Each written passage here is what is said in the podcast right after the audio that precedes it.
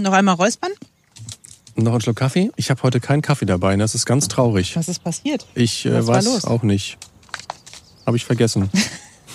Gott, da müsste mir ja was fehlen, dass ich morgens meinen Kaffee vergesse. Ja, es geht mir auch gar nicht so gut ohne Kaffee. Möchtest du einen Schluck von meinem nee, Kaffee möchte ich nicht, danke. Weil du nicht gerne mit anderen Menschen aus einem Kaffeebecher trinkst Ja, oder weil du die ich mag- Hafermilch da drin nicht magst? Uah, Nicht dein Ernst. Gut, dass du es mir vorher ich, gesagt ja, hast. ich, neuerdings trinke ich Hafermilch, weil meine Kinder, also meine großen Töchter, die sind jetzt so auf dem, ich will mal vegetarisch ausprobieren, ich will mal vegan ausprobieren. So, Oh, genau. Meine Güte. Und deswegen hatten wir Hafermilch zu Hause und dann habe ich die mal probiert und die erste hat mir überhaupt nicht geschmeckt und dann hatten wir aber noch eine andere und fand ich dann ganz gut. Echt? Bei uns gab es gestern Abend veganes Hähnchenfleisch. So, also Hähnchenschnitzel, geschnetzeltes. Also irgendein Tofu-Zeug. Ich weiß, ich habe nicht auf die Packung geguckt, Hat was es denn geschmeckt? war. Das ist ja die wichtigste Nein. Frage. Also Schatzi habe ich gesagt, das war lecker. Schatzi hat nämlich gestern Abend gekocht. Es gab so eine Bowl, ne, so mit Mhm. verschiedenen Gemüse und so alles reingeworfen und halt eben als Leckerli obendrauf so vega- veganes Hähnchen. Hm. Habe ich halt gegessen, weil Hunger. Weil musste ja weg. Und ich glaube, zehnmal hat er gefragt, wie lecker es war. Nein, es war auch lecker. Schatzi, es war sehr lecker. Nur das Hähnchen hat mir tatsächlich nicht geschmeckt. Es war ja auch kein Hähnchen. Nee, es war Fake-Hähnchen. Wir sitzen hier eigentlich, um was ganz anderes zu machen. Wir machen einen Podcast für Sie. Wer Wir sind denn wir eigentlich? Ach so, Simone Pantleit und Ron Perdus. Genau, und wir präsentieren Ihnen während der Sommerferien jeden Tag die sieben besten Orte in Berlin und Brandenburg, immer unter einer bestimmten Überschrift. Und das hier ist die heute. Berliner Rundfunk 91.4. Berlin und Brandenburgs beste Sommerorte. Heute Die Top 7 für Sparfüchse. So, die Redaktion hat uns wieder einen Umschlag vorbereitet. Ist ja nicht so, dass wir uns das hier alles irgendwie so spontan aus den Rippen leiern oder irgendwie aus den Fingern saugen oder so, sondern es ist alles äh, recherchiert, geprüft, verworfen worden. Nein, da muss noch was anderes, das geht noch besser und so weiter. Das sind wirklich immer die sieben Top-Orte. Heute also für Sparfüchse und ich kann mich jetzt eigentlich entspannt zurücklehnen, denn äh, Ron Tatus ist ja unser Verbraucherexperte. Und wenn jemand weiß, wie man Geld sparen kann, dann du. Ich lese einfach die Orte vor und du da sagst dann was dazu. Okay, machen wir so. Also, Strandbad Müggelsee in Berlin-Rahnsdorf. Der englische Garten im Tiergarten. Vita Parcours, Trimmlichtpfad im Grunewald. Flakturm 3 in Gesundbrunn. Spreepark Berlin, Plenterwald. Naturpark Schöneberger Südgelände in Schöneberg.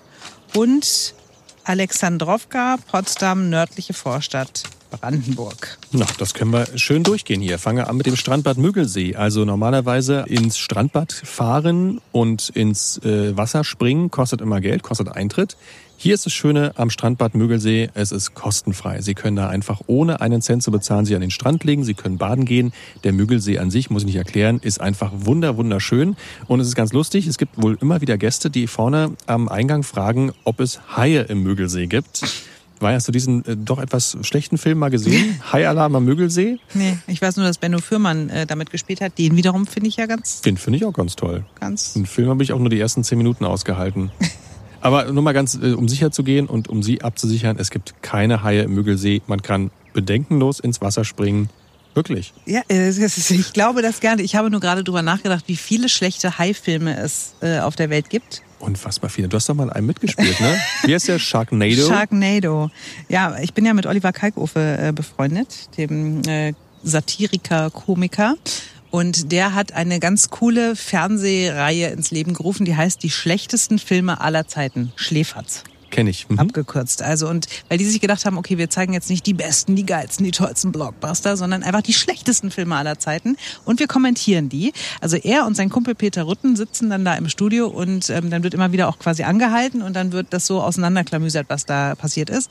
So und Sharknado war also ein Film, keine Ahnung, 10, 15 Jahre jetzt alt, wo Ian Ziering mitspielt. Aus Beverly Hills Beverly Hills 90 210. genau. Mhm. Also und Tara Reid oder so heißt sie, glaube ich.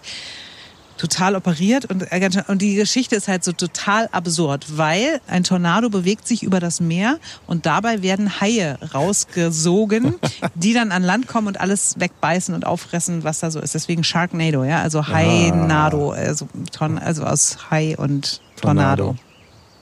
Und das passiert halt irgendwie mal in LA und dann passiert es in New York und es gibt mehrere Folgen davon und immer kämpft Ian Ziering mit seiner Frau gegen diese, gegen diese Sharknados. Und der Film ist, oder diese Reihe ist in Deutschland so bekannt geworden durch Schläferz. Also, Ja. weil Olli und sein Kumpel Peter das also auseinanderklamüsert haben. Es hatte so einen richtigen Kultfaktor, sodass die Produzenten von diesen Sharknado-Filmen irgendwann Olli und Peter gefragt haben, ob sie nicht so einen Cameo-Auftritt darin haben wollen, ob sie nicht mitspielen wollen. Und das war, glaube ich, bei Teil vier oder fünf der Fall. Und beim sechsten haben sie dann wieder gesagt, und dann haben die gesagt, okay, wenn wir mitmachen, wie lange kriegen wir? Haben die gesagt, zwei Minuten. Dann haben die gesagt, okay, dann packen wir alles an deutschen Promis rein, die wir kennen. Und dann spielt da irgendwie Bela B. mit von äh, Ärzten. den Ärzten.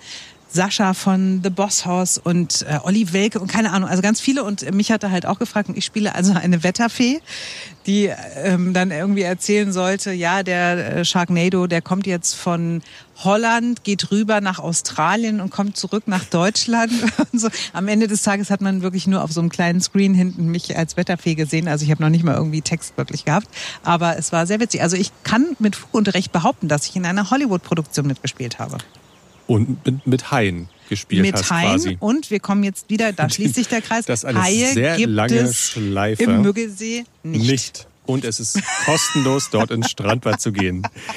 Dann weiter, der englische Garten im Tiergarten kann ich sehr empfehlen. Es ist ein ganz klitzekleiner Garten und zwar gibt's da das Teehaus auch im englischen Garten. Das ist eine ganz tolle Restauration, kann man schön auf der Terrasse sitzen, was trinken, was essen. Das kostet Geld, aber dieser kleine englische Garten, der ist tatsächlich kostenlos. Ähm, der liegt sehr zentral, es ist gar nicht weit entfernt von der Siegessäule. Wenn Sie da stehen quasi und Richtung Moabit fahren würden, ja, also quasi von der Siegessäule Richtung Moabit. Dann ist rechter Hand gibt's den Eingang quasi in den Park, in den englischen Garten. Kann man ein bisschen spazieren gehen, sieht sehr, sehr schick aus und das Schöne ist ebenfalls kostenlos, deshalb auch für Sparfüchse. Nicht nur die Münchner haben einen englischen Garten, ne? wollen wir an dieser Stelle nochmal sagen. Haben wir auch. Ist nicht so ganz so groß, aber ist schön. Dann gibt's für Sportfans etwas. Sie wissen ja alle, wenn Fitnessstudio angesagt ist, kostet mindestens 20 Euro im Monat, manchmal auch 40 oder 50. Es geht auch viel günstiger, nämlich mit dem Vita-Parcours Trimm-Dich-Pfad im Grunewald. Da gibt's quasi ein Outdoor-Fitnessstudio. Da gibt's Geräte, da gibt es ähm, verschiedene Möglichkeiten, sich sportlich zu ähm, bemühen. Gibt's an vielen Stellen in Berlin und halt hier auch im Grunewald, Paulsborn 2. Und auch da das Schöne, es kostet ebenfalls nicht einen einzigen Cent.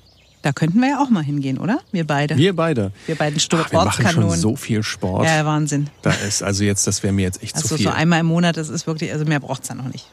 So, dann weiß ich ja, dass du ein ganz großer Fan bist äh, des Spreeparks Berlin. ja, das war früher der Kulturpark. Das war unser einziger Vergnügungspark in der DDR. Das war ein Knallerteil. Ich war als Kind ganz oft da. Ich bin Riesenrad gefahren. Ich bin in der Geisterbahn unterwegs gewesen. Als Fahrer. Ich saß nicht irgendwo als Gespenst in der Ecke. Dieser Sparwitz wurde Ihnen präsentiert von Ron Perlos. Ja? Verbraucherexperte.